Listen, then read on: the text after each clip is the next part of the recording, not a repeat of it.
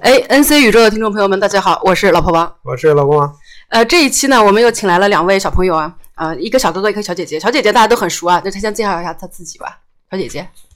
大家好，我是方方图，大家还记得我吗？她就是知识产权小姐姐哦，不是房垄断小姐姐，房垄断小姐姐大家忘记了，我们再复习一遍。没有了，今天我不是主咖，把主咖交给今交给话筒，交给今天主咖。呃呃，主咖先说话之前呢，就是他露出声音之前呢，我先简单的 Q 一下，就是其实大家如果听我们节目的话呢，就是已经数次提到过他了。哎，数次在节目里面默默的 Q 了他很多次。我们比如说可，惜他不听我们节目。哎呦，今天我才知道他不听我们节目，我很伤心。就是比如说，我们之前说在什么时候会提到他呢？我们就会说，呃，譬如说国内某二流大学，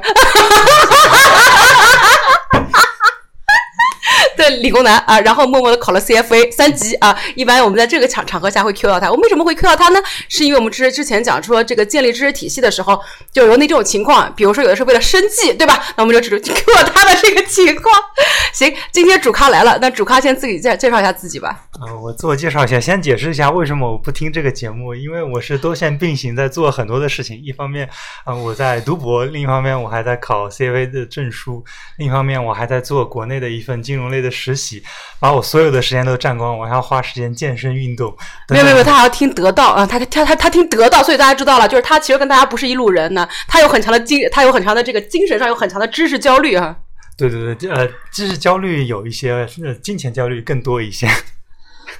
哎，作为一个清华毕业的，有什么有什么这个？你把某二流院校说 我我要表达的重点都是焦虑，其实都是假的，焦虑并不多，主要是、嗯个人的爱好多一些。哦，所以就因为为了为了这个罗振宇，所以就不听我们的节目了，对吧？嗯，罗振宇是听的习惯了，你们的节目我要从此开始收听，我觉得要长一点姿势。哎呀，好的好的，哎，所以你简单介绍一下自己吧，就是还你还没介绍自己呢，就是你刚刚只是说了一下，就是为什么不听我们节目，但没有解释一下。啊，介绍我自己，就是我在国内清华读的本科，然后嗯，硕士就到德国来读硕，读完硕士觉得在德国待的时间实在不够长，想再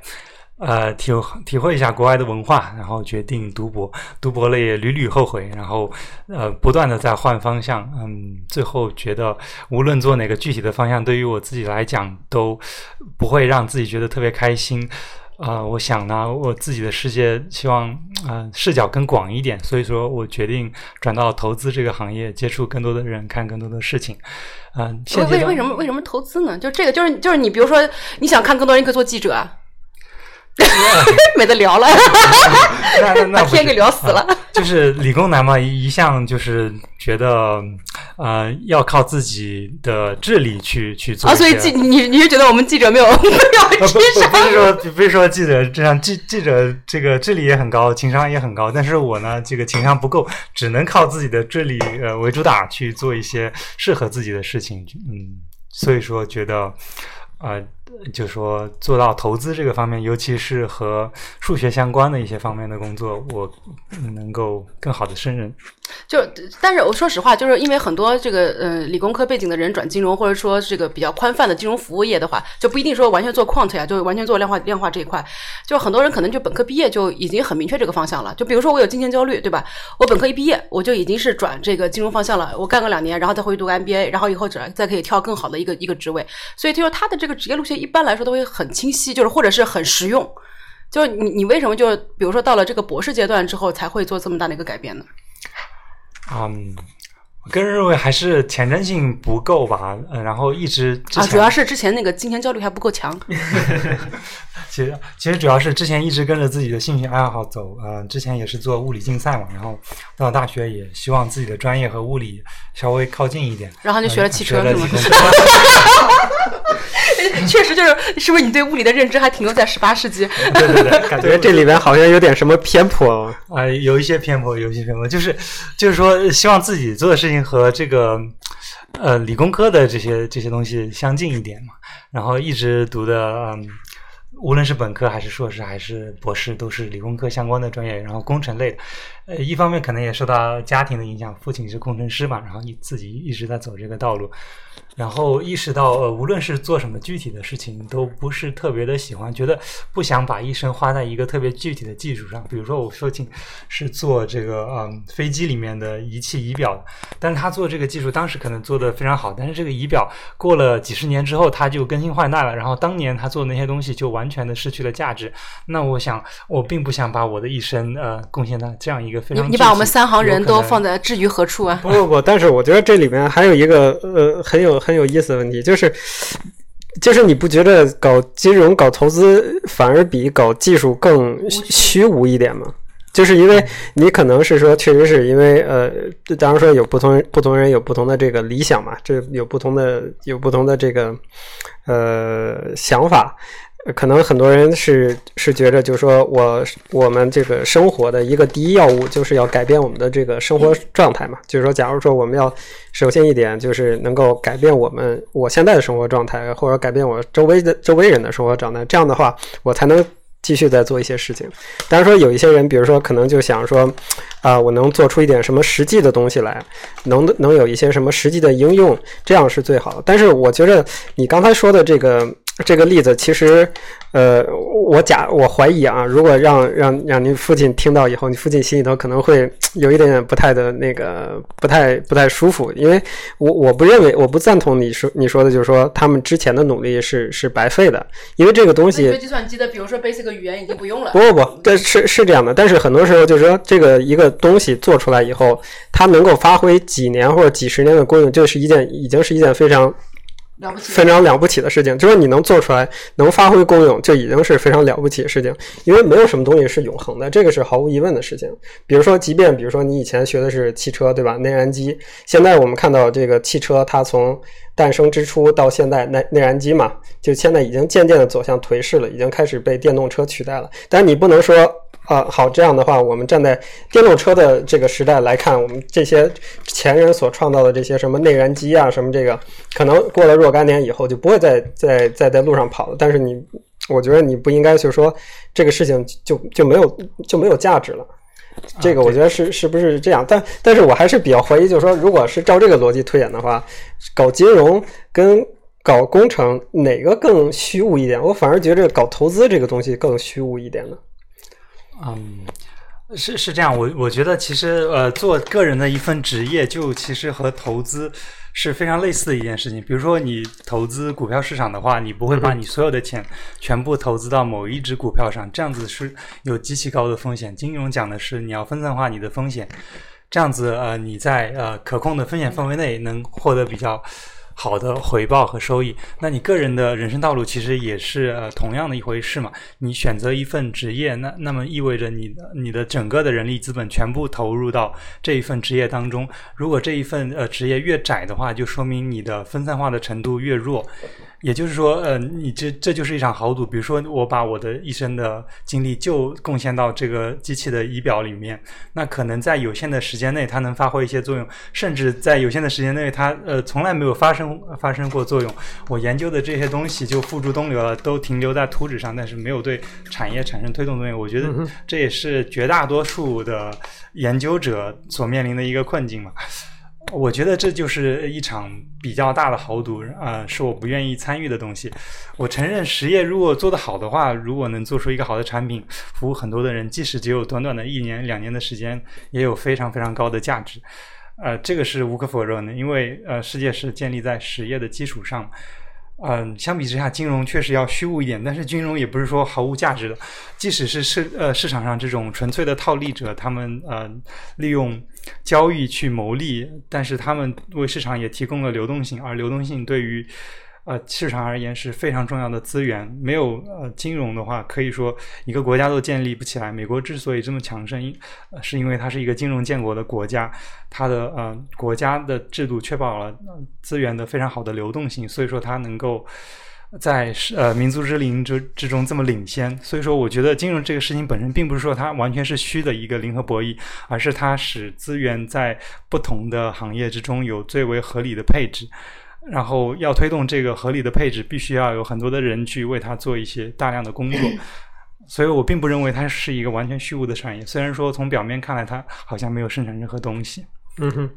我我觉得是是这样的，就是说那个我不是不是说是在这个这这，我认为这两个领域嘛，因为每一个工作它创造出来，它有它肯定是有自己的道理的，然后有它的这样的一个背景，然后有这样的这个东西，这是毫无疑问的事情。另外呢，就是就是就说我认为就是说可能嗯。可能有些东西，就是说，当你创造出来，因为比如说像我们做做科研或者什么，我会发现就是你发的百分之说不好听的百分之九十，就市面上你看到百分之九十的这些文献也好啊，这些东西也好，其实都是没有任何意义的。或或者说你研究，因为你你是做博士的嘛，你也会知道这里面事情。包括我觉得这个这个知识产权做法律的，可能就是反垄断小姐姐樊总小姐，她可能比如说在在做博士的时候，可能会研究的就是一个。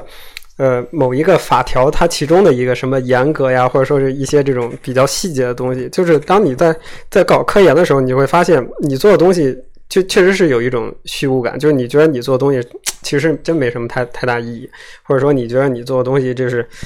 呃，如 如果你运气好的话，你能够在呃人类的知识的阶梯上面再放一块砖，就已经是一件很了不起的事情了，更不要说你你见你。像牛顿一样变成什么？变成巨人的肩膀啊，然后让别人再踩在你的肩膀上面，再踩别人的巨人的肩膀上面，这是一件非常困难的事情。这个是毫无疑问的事情。但是我觉得，可能在这里面还是还是有一点点，有一点点那个呃意义存在的。就是说，尤其是当你做的一些东西，嗯、你做出来以后，你发现有别人去引用，对吧？虽然说这个东西在我看来，很多时候这个叫虚荣心。对，在在在我看来，也很多时候也是建立在一个泡沫上面，因为没准儿你研究这个领域，说实话，几十年以后就就就消亡掉，就很就很简单。比如说，我举一个例子，因为哎呀，今天主咖是你还是人家？你没有没有对没关系，我我们来辩证的谈这个问题。是交流问题嘛，对要有一个讨论。比如说我我记得我我读那个读博士的时候，呃，一个研究的方向就是有机的半导体材料。这个有机半导体材料，呃，大家一个什么概念？就是我们现在看到手机里面它是有那个这种所所谓的 OLED 屏嘛，比如说 LED 啊，就是呃 LG 啊、三星啊，包括。呃，甚至于好像苹果都有接近要用这个 OLED，在国内最牛的是京东方嘛。我以前在本科时候做毕业设计时候，一个师兄，他现在可能已经是京东方的研发的，就是很厉害的人物了。呃，他的博士是做 OLED，然后呢，呃，有机半导体材料，所以这个实际上是一个非常非常好的材料嘛，因为它很便宜，然后呢，就是可以像喷墨打印机啊或者怎么样，就可以把这个呃化学的这个小分子什么的。就你不用借助于像一般的传统硅需要刻蚀啊什么这一类，你直接喷涂到表面上面，然后你做好电极，然后你拿出来，这就是你的这个手机屏幕了。然后呢，有一个研究方向呢，就是利用有机的这样的这个材料呢去做太阳能电池。因为这个时候，就我们认为，就是说，这个太阳能电池，你用它做了以后，你就能做成一个很柔软的这个，就像这种曲面屏一样，你可以像挂窗帘一样，你挂在家里面，你穿件太阳能衣服，哎，你可以穿件太阳能衣服，说你挂就就不用防紫外线，直接吸收紫外哎线，对对对然后给就是。就是很便宜，可以像比如说，你可以大家就是有一个叫所谓 roll to roll 嘛，就是你像喷墨打印机一样，你把这个它，但是它是有机半导体是这个聚合物嘛，它嗯那个呀，不要这么多细节。就喷到这个柔性材料上面，然后你可能像一卷一样，比如说你家里面挂百叶窗，你可以就挂在墙墙上呃卷上面，但是它这个里面存在一个问题就是。到在之前，就是我博士毕业的时候，它的呃效率呢，呃刚刚超过百分之十，现在可能已经就比较高了。然后呢，在那个时候，呃很有意思，就是在那个时候，呃出现了一种，就包括现在就非常火的，就是所谓的这个有机无机的这个钙钛矿材料。这个材料就是相当于横空出世，然后横空出世以后呢，我我给大家讲这个故事嘛，就横空出事以后，就是相当于就是把这些所有的有机材料的这个这个行业就就给毙掉了。就是以前所有做有机半导体材料这个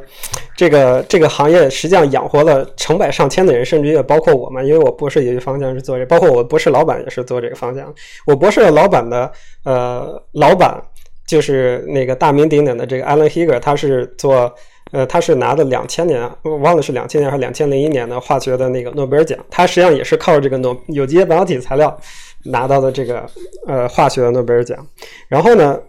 等我博士马上就就基本上都已经毕业的时候，这个就相当于这个研究研究方向就急转直下，就好像就是几乎从来没有出现过一样。就很少，就就慢慢就忽然就变就很少。当然说现在也有，就是嗯，搞还有一些搞化学的人还在研究有机半导体材料的这种太阳能电池啊什么，但已经忽然就变得变成小众了。就以前一个就养活了几几千人、成千上万人的这个也这样一个。曾经呃，包括到现在，它至今为止是老公王被引用次数最多的呃。不不不不，这是另外一回事，这不这是另外一个菜。然后就就就就一下子就变成了一个非常小众，就变成了一个冷门的研究行业了。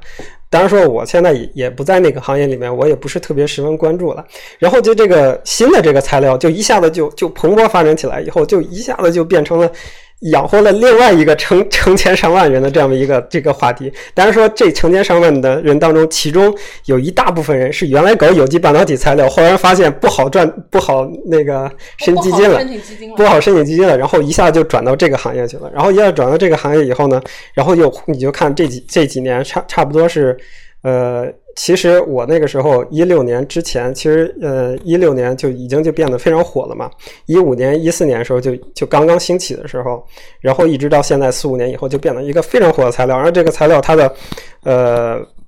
这个所谓的这个转化效率嘛，就基本上已经是在百分百分之二十几了，就非常高，就比我们之前挣扎了十几年的那个有机半导体材料。呃，就是百分之八、百分之九，挣扎了很多年，然后终于突破了百分之十。你去看以前的那种文献，就是哇，我们终于有望突破百分之十了。然后它一出现以后，轻轻松松达到百分之十七、十八，然后突破了百分之二十，然后大家就觉得哇，这个材料以后就是就是未来嘛。然后就很有意思，就是那个人那个通过有机半导体材料拿到诺贝尔奖的那个我的老板的老板，他有一年来来我们那个学校去做报告嘛，然后呢，他做报告，他居然讲的是。就是别人发现了这个这个钙钛矿的这个材料，他们在做什么什么新的这种研发，然后我就有点，就感觉有点就是不上当嘛。我就问了他一个问题，我就说你 你现在还做不做这个有机半导体材料？你对这个，对他永远问这个不上道的问题。就是你对这个。因为说实话，他是靠这个拿的诺贝尔奖嘛，而且他年纪很大了。然后所以你知道王晨玉，就是今天不是他在怼你，他连拿诺贝尔奖的人他都这么硬怼你。然后然后我就问他，我就说，我就说你大概意思就是，你看现在这个钙钛矿做这么厉害，怎么怎么样？包括你也在做钙钛矿，然后那你怎么看？相当于就是让你出名，或者说让你安身立命，变得现在变得这么有名、这么厉害的这么一个这个人的这么一个这一个东西，然后。说实话，他的回答我很不满意，甚至于我到现在我都已经忘了他他是什么回答了。但是我很印象，我很印印象很深的是，完了问了这个问题，对，我不仅仅是问了这个问题，问了以后，然后我老板在那个大会之后跑过来，就可能是半开玩笑跟我说说小伙子不能这样啊，不是我半开玩笑跟我说，就大概意思就是你你以后估计就没有没有办法到他那儿去做博后了。大大概就是这个。用用这个电视剧的话叫做叫做虐妻一时爽，追妻火葬场，你知道，就从此堵了自己的路了。不不不，但是我想说的是什么呢？就是不想去他那儿做幕后。不，但是这里面它还有一个故事背后的故事，就是这个钙钛矿材料为什么横空出世呢？这些钙钙钙钛矿材料原来呢是作为一个呃新开发的固体的染料敏化电池的材料。是大家最开始的时候，因为有一个就是在天我们改改上化学课了，是吧？不不不，这个就是给大家普及一下，我觉得这个故事很有意思，就是学术当中的八卦。虽然我学术做的不好吧，但是我八卦还是知道很多的，所以我觉得就很有意思。然后，嗯、这个呢，实际上是之前染料锰化电池，呃。研发的，因为就是说，现在就是说所谓的新型的太阳能电池呢，实际上是在我们那个年代是有两两两个这个方向的，当然说现在已经就变成一个方向，就是这个这个所谓的有机无机的钙钛矿电池了嘛。呃，之前是有两个方向，一个是所谓的燃料敏化电池，一个是呃这个有机半导体的这个电池。这两个呢，其实相当于是怎么讲呢？各有利弊。因为燃料敏化电池那个时候它的这个所谓的这个呃主体材料是一种染料，因为我们都知道这个染料不是，它是液体的。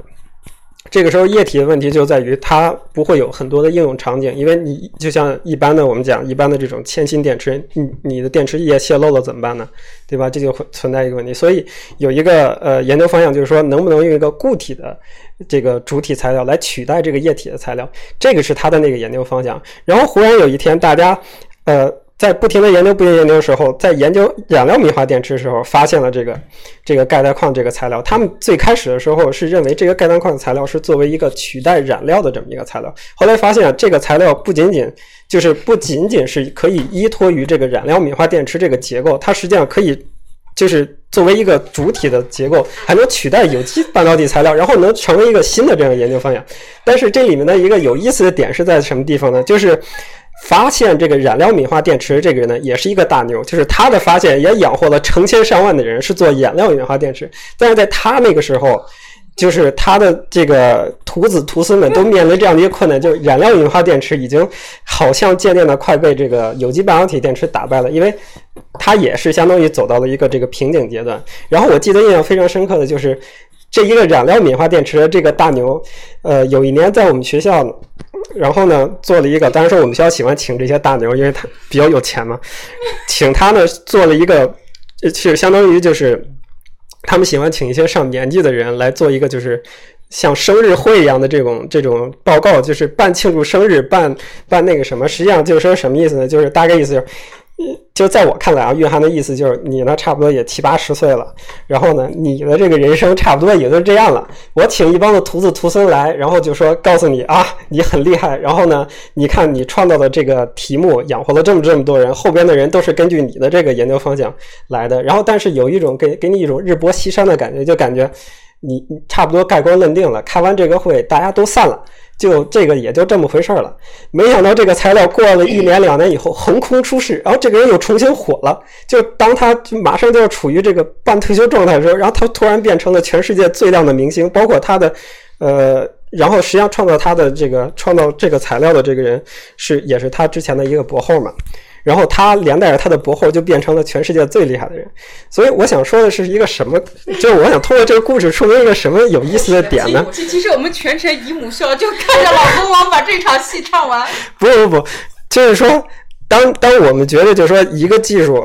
啊，可能只停留在图纸上，然后或者说只是呃，只是慢慢的可能走进了固纸堆也好，或者走走进了这样的一个历史尘埃也好，但是。啊，谁谁又能想到呢？没准过了几天以后，当你七老八十的时候，忽然发现你走你藏在固纸堆里的这样一个东西被人重新挖掘出来，或者说忽然间就出现了一个新的转机，然后你就变成了全世界最靓的仔，对吧？这也都是说不准的事情。所以，所以我觉得，呃，我这只是发表一下我的感叹。汽汽车还可以接着做。对，所以这只是我发表一个感叹，就是说所有的这种研究也好，我不知道在产业里面是什么样，但我觉得从可能所有的研究里面都是这种螺旋式的上升，就是当一个地方走到一个一到走到一个所谓的一个这个，在你看似的一个节点的时候，可能你就会发现世界上成千上万的人突然放弃了这个这个行业的目标，然后全部投入到这种新的行业目标，但是这就好像在我看来，就好像这个非洲的这个。大迁徙一样，就是一群这个野牛忽然从这个水草丰盛的地方迁移到了另外一个水草丰盛的地方，然后过了多少年以后，又从一个水草丰盛的地方又迁移回来了。这是一个人每年要走两次，雨季旱季都走一次。对的，我觉得大部分的这种研究者都都是这个样子的，所以我我觉得可能首先一点就是我不知道改变你的想法，就是说做金融也是一个很好的事情。一个人百万年薪，要要需要我们的人说叫什么？不不不，不是这意思，但是我还是借着你的这个。你这个这个说法，发表一点点这个个人的感叹吧，一点点，一点点，对，一点就十五分钟而已，大大概就是就是这样的。我觉得非常非常精彩，非常感谢你的故事。拜托一下了，拜托一下。然后我我稍微总结一点，我从你这个故事里面，无论是这个钙钛电池还是有机电池，我总结出一个规律嘛，就是说，你看到乌泱乌泱的人群一开始在研究一种电池，然后另一个技术火了之后，然后大家乌泱乌泱的又又呃转换了方向去另一个另一个呃领域。呃，然后有的人运气好，他一时火了；然后他运气不好的时候，他又不火了；然后他运气又好了，又火，就是这种事情频频的在发生。那这个事情的本质是什么呢？其实，其实这个事情的本质就 就是说，我们对资源的分配能不能有一些前瞻性？呃，就是说，有些好的技术，它是在当下最具有价值，所以说我们应该把几乎所有的资源投入到这个新的技术当中。也就是说，如果说我们总是呃跟着这个。这个潮流走，而且走在后面的话，你就会发现你的努力，你所有的一切的付出都在一个不值得的方向付出。那么你这些的付出，呃，你可以自我安慰的说，确实是有价值，在在历史上是有沉淀的。但是对于你个人的回报来说，甚至对整个社会的呃进步来说，这些的努力是不是又是一种浪费呢？嗯。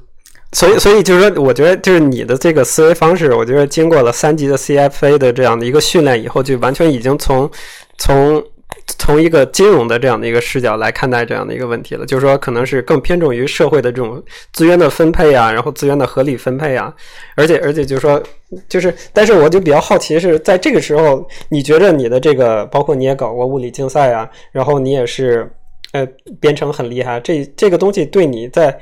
金融方面有多大的帮助？就是说有多大的这样的，我我我讲的不是说是，呃，技能方面，而是思维方式。对我讲的不是技能方面，因为技能方面就是说可能是大家都学过这个高等数学，都学过线性代数啊，这可能是呃也是其他金融的金学金融的金融数学的一个基础，但是可能你们学的更深，对吧？你们理解的更更透彻。我我讲的不是技术方面，我讲的可能就是说在思维方式上面，你觉得就是说，呃。你你们在看待这个东西，包括我不知道你这个从这个实习当中获得了什么样的一个感慨，就是说你之前的，包括你博士期间的在学术方面的训练，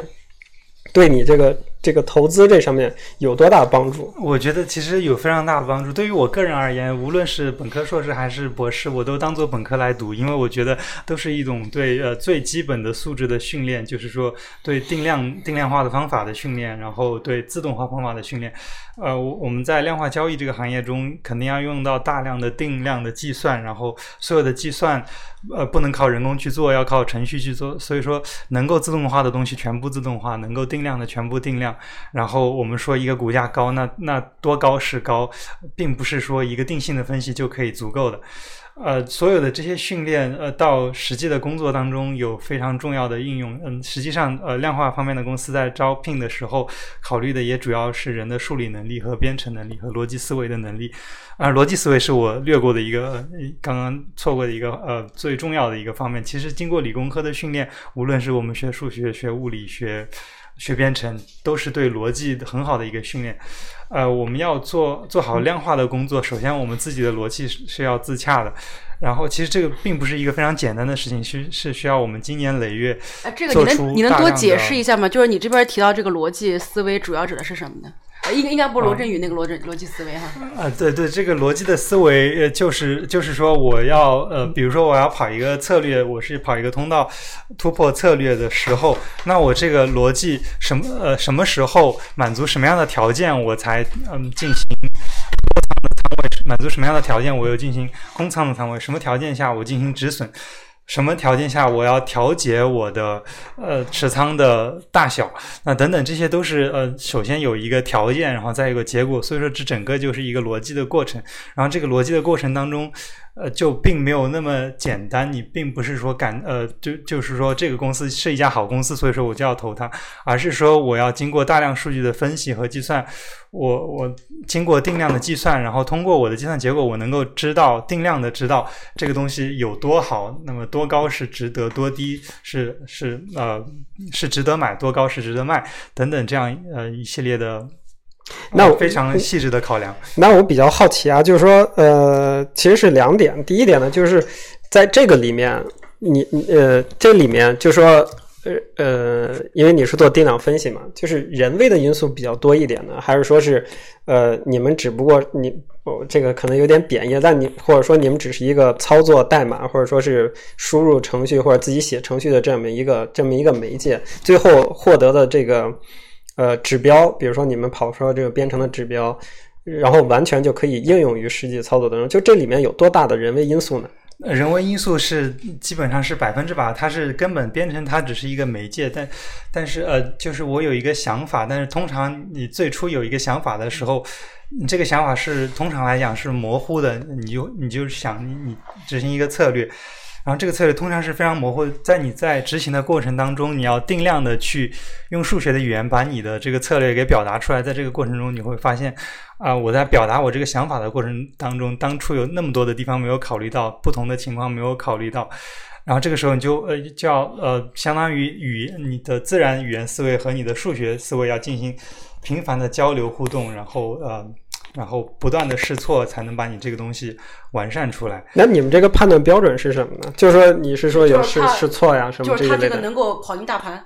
啊？对啊、但是说实际上最后最后的实际上你们判断标准就是说你们是不是有一个盈利这么一个标准？但这个东西这个东西就是在我看来偶然因素很多呀，比如说有可能就是刚刚好那个。就出现了一个什么意外的事情，然后刚刚刚巧你们就跑赢大盘，但这个东西必然不是一个一个变量是存在于你们的这个模型当中的。对对，这这个东西我们呃模型当中可能是不直接的考虑这种黑天鹅事件，但是我们测的数据是大量的数据，呃一开始用几个月的，然后用几年的，然后用十几年的，然后再用几十年的数据去测我们我们这样一个策略的稳定性，然后我们把这个策略应用于不同的时间段，如果在不同的时间段内都发现这个策略是有效的，那也就是说我们可以呃比较有把握的确信这个策略在将来也是能够有效的。也就是说，呃，一呃，就是说有有开发一个策略的时候，你希望它在未来有效，但是未来是未知的，你只能通过过去去判断。如果连呃用过去的历史表现来衡量的话，这个策略都是无效的，那它在未来几乎必然也是无这个相。当于是不是就是其实你们是在找到它的核心影响因子啊？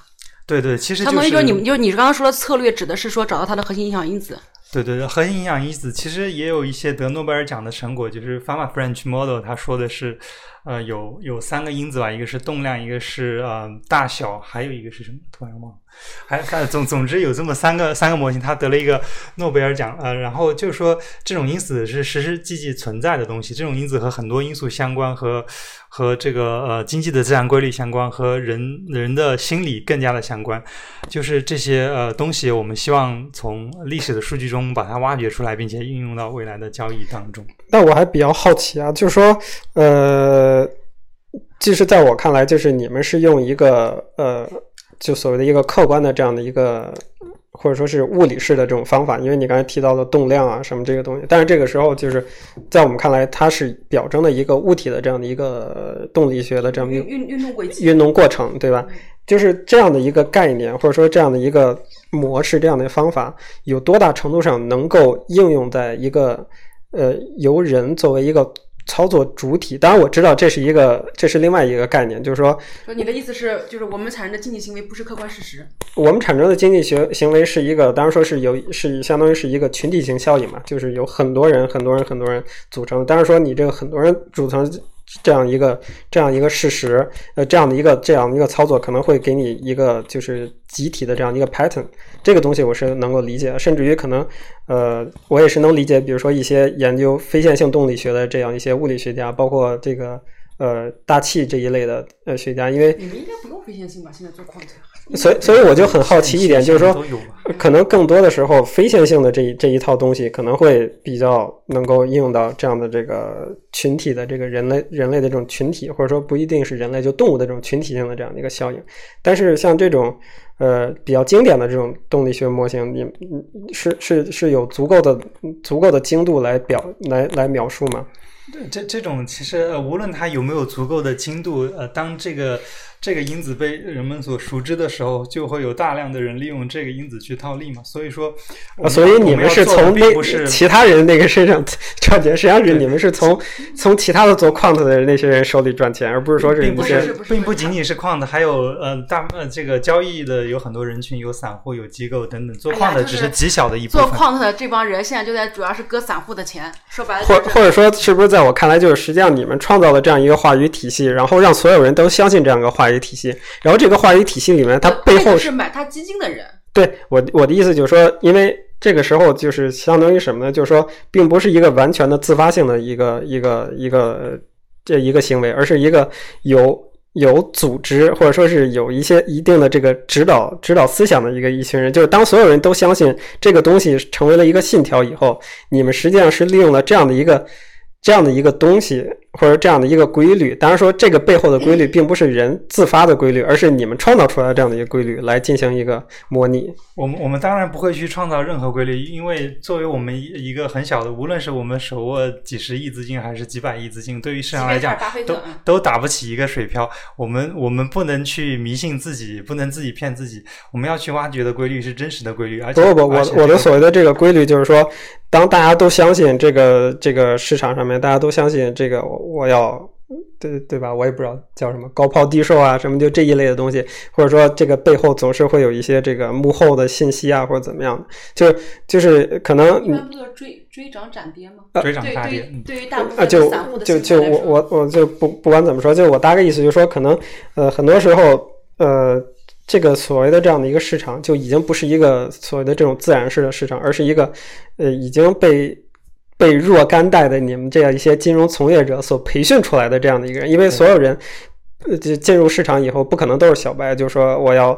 呃，大家可能因为都觉得对自己的都都会对自己所掌握的信息和自己对信息的分析能力有着迷之自信，不仅仅是迷之自信，而是说。对自己的出于对自己的这个财产的这样的一个负责嘛，都会去进行一些学习。然后当他们看到这些书以后，都是实际上都是你们的前人写的，什么股票做手回忆录啊，什么这些人，然后包括什么格雷厄姆写的这些乱七八糟这些书。当然说我不是说他的书乱七八糟，我就说有就是琳琅满目的这些书。实际上你们的前人就是给你们打下了这样一个基础，就是让后世的所有的这个投资者都认为他们写这个书里面写的都是对的。这个时候实际上。他们的思维方式在某种程度上也被这个这些人，这个包括什么这个技术分析啊，包括。包括什么这种什么蜡烛图啊，什么这些乱这些乱七八糟这种所谓的技术分析，没有我忍得了。我是想问，那你是想说经济学是门伪科学吗？不不不，我不认为是一种伪科学，我只是说。他的意思就是说，我们现在的这个投资 pattern 在在多大程度上，其实已经被前人的知识累积所影响了。对，而且实际上是已经被操纵了。对对，实际实际上我们的投资方式一定是被前人操纵。比如说，这个 Farmer French 提出这个动量模型之后，就有大量的人会利用这个动量去去交易去套利。然后这这个时候，比如说。f a r m a French 这个因子本身，它它的真实性性是一，然后市场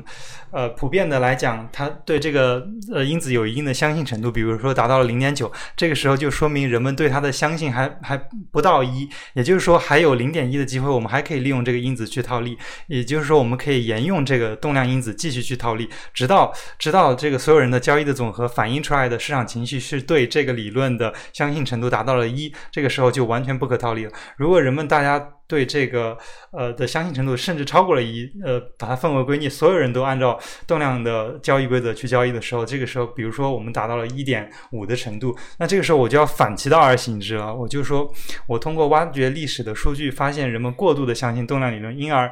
这个追涨杀跌的行为过于严重的时候，我反而要反其道行之。我的重点不在于挖掘一个真实的所谓的永恒的规律，而在于挖掘当下市场的情况下人们普遍的情绪和信仰是怎么样的，而利用这个信仰，我们去做最合适我们盈利的事情。也就是说，所有的事情都在于一个前瞻性的问题。如果说你总是跑在别人的后面，跑在大师的后面，大师让你怎么投资你就怎么投资，那你你基本上永远是亏钱的。但如果说你有一些前瞻性的话，你你能够去体察现在市场整体的情绪氛围是什么样，然后你能制定一套最有效的策略去。不管是收割散户、收割机构也好，这个时候你呃才是真正的利用你的认知去赚钱。所谓的认知，是你相对于其他人的认知的高低，而不是对一个像物理学里面所谓的牛顿第二定律，它就永远是牛顿第二定律，它永远不会变。但是在经济里面，因为人对市场的影响，呃，它这个经济的规律是发会发生重大的改变。所以说，前瞻性是最重要的事情。我觉得，无论是对于经济学，还是对于反正一切和人相关的事情，我觉得前瞻性都是最重要的。尤其对于个人的职业选择，我觉得前瞻性是非常重要。我觉得我之前的学习经历一直是跟在这个世界的认知后面跑。比如说，汽车突然在中国火起来，我就去学汽车专业。然后前些年这个呃新能源产业爆炸式的增长啊，然后嗯。就觉得这是一个特别热的行业，就就进到这个行业，甚至读了一个博士，然后发现呢，当我博士毕业的时候，这这一波热潮过去了，也就是说，我永远跟着世界的呃后浪，世界的尾流在走。那我对我插一句话，但是但是你要相信这个这个热度，没准在某一天还会回来的。但是我不不想不想，这是你们搞物理的，不，这是你们所谓北大搞物理的迷迷之自信啊！迷之对，我觉得这这确实是一种迷之自信，因为你一个人的生命确实是太短了，然后这个经济周期。短的十几年，长的几十年，那那你真的要去等待这样一个周期的回归吗？你还是呃，你想通过你的认知去改善你的命运，还是想通过纯粹的运气去改善你的？不如在这个时候，你及时啊，别在别人这个追涨杀跌的时候，你反其道而行之，你自己给自己实现财富自由，不香吗？对，那我那我还有一个问题，就是你怎么确定你现在不是在跟着呃在潮流，而是说你有一定的前瞻性呢？这这就是我想做的事情吧。就是说我之前觉得我总是在学一门工程技术，并且我。小的时候在读书的时候就特别兴奋这些经典嘛，觉得要追着经典走，呃，所以说最经典的结果就是一直跟着呃时代的尾流在走。那我现在非常想积极做的一个改变，就是说我能不能走到这个时代观点的前面。嗯，其实我身边有一些非常成功的例子。我有一个学金融的同学，他在呃大学的时候，呃就是清华经管的嘛，然后本，然后上海的时候，呃呃不是研究生的时候被到上海去读了一个研究生，是作为市重点培养的人才。然后他就是经历了很多事，看了很多的公司，呃，然后与很多人共事之后，他的观点就基本上总能跑在时代的前列。然后呃他。他也就是从事了经济学这个这个行业，他去做腾讯投资做了几年的投资工作，做了三年，投资了非常非常多的公司，然后相当于他的见识非常的广博。然后他始终认为他想做的事情并不是一个虚无的利用交易去套利的一个职业的呃生涯，所以说他想做一些对世界能够有推动有改变的事情。然后他就从所有他投资的公司当中。选出了一家他个人最中意的公司，并且，呃，退出了腾讯，加盟了那家公司。然后那家公司也是做的非常成功。他负责的业务板块就是这家公司未来几年的上市。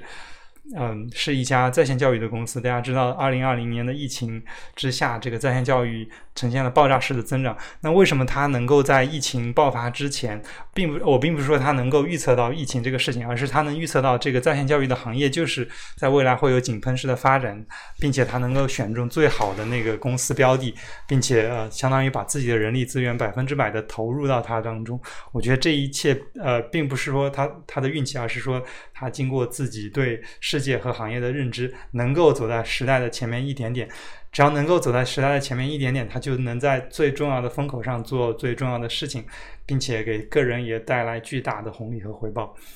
所以说，呃，我我的观点一直就是这样，我不希望靠我的运气去去左右我的命运，而希望我走在这个世呃世界的信息的前列，能够通过自己的认知去提升一下自己，改变一下自己。那那我这里边有一个问题，就是说，我觉得我们时间也差不多了哈。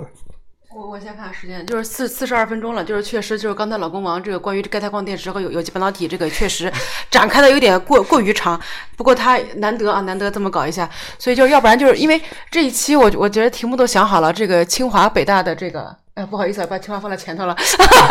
这这个清北的这个巅峰对决，就是到呃巅峰对决，就是就是说，就是关于这个呃时代节拍的一个把握和个个人的一个选择。他最后也也相当于也已经就相当于点了一个题嘛，就是说对于对于你来讲，你是希望能够走在这样的一个呃这个，在我看来就是时代的前列嘛。但是我觉着呃。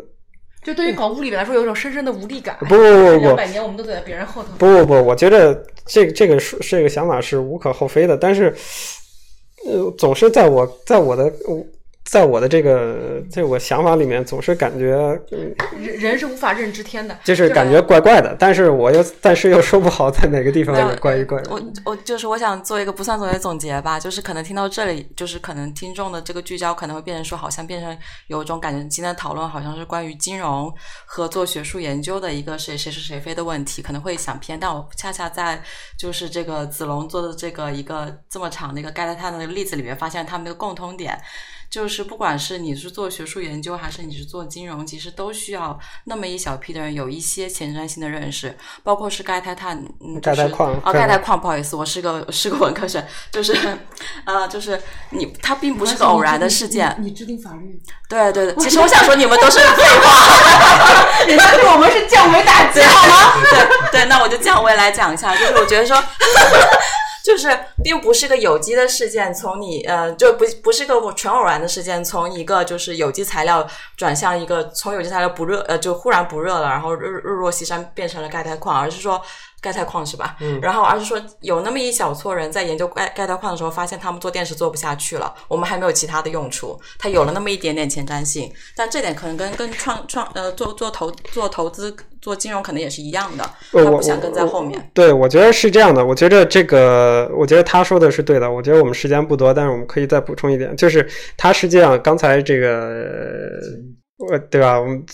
这这位这位清华小哥哥，他他他实际上他在说话当中呢，我我我不是要那个要批判你，但是他实际上在说话语当中创造这样的一个逻辑上的陷阱，他的逻辑非常厉害，这个你不得承认。他实际上创造一个陷阱，就是他给你的给大给听众感觉是什么呢？就是就是说我的理工科理理工类的选择，或者说除了金融类的选择，都是。被时代抛在后面了，对对对，然后只有最后我就想，只有只有这个我们这些搞金融投资的这些人，我们才有机会走在时代前列。我认为这是一个逻辑上的，这样实际上是一个逻辑上的陷阱，就是不是这个话题，我们全部都在法律框架下。不不不，对不，法律要搞你，分分钟搞死你，不教育分分钟封杀你。开玩笑，开玩笑，让让不，我觉得我觉得是这样的，就是呃，就是任何事情，任何行业都有它的。呃，发展趋势这是毫无毫无疑问的事情。我刚才讲的这个东西呢，呃，也是一个一个宏观上的和一个微观上的这样的一个区别。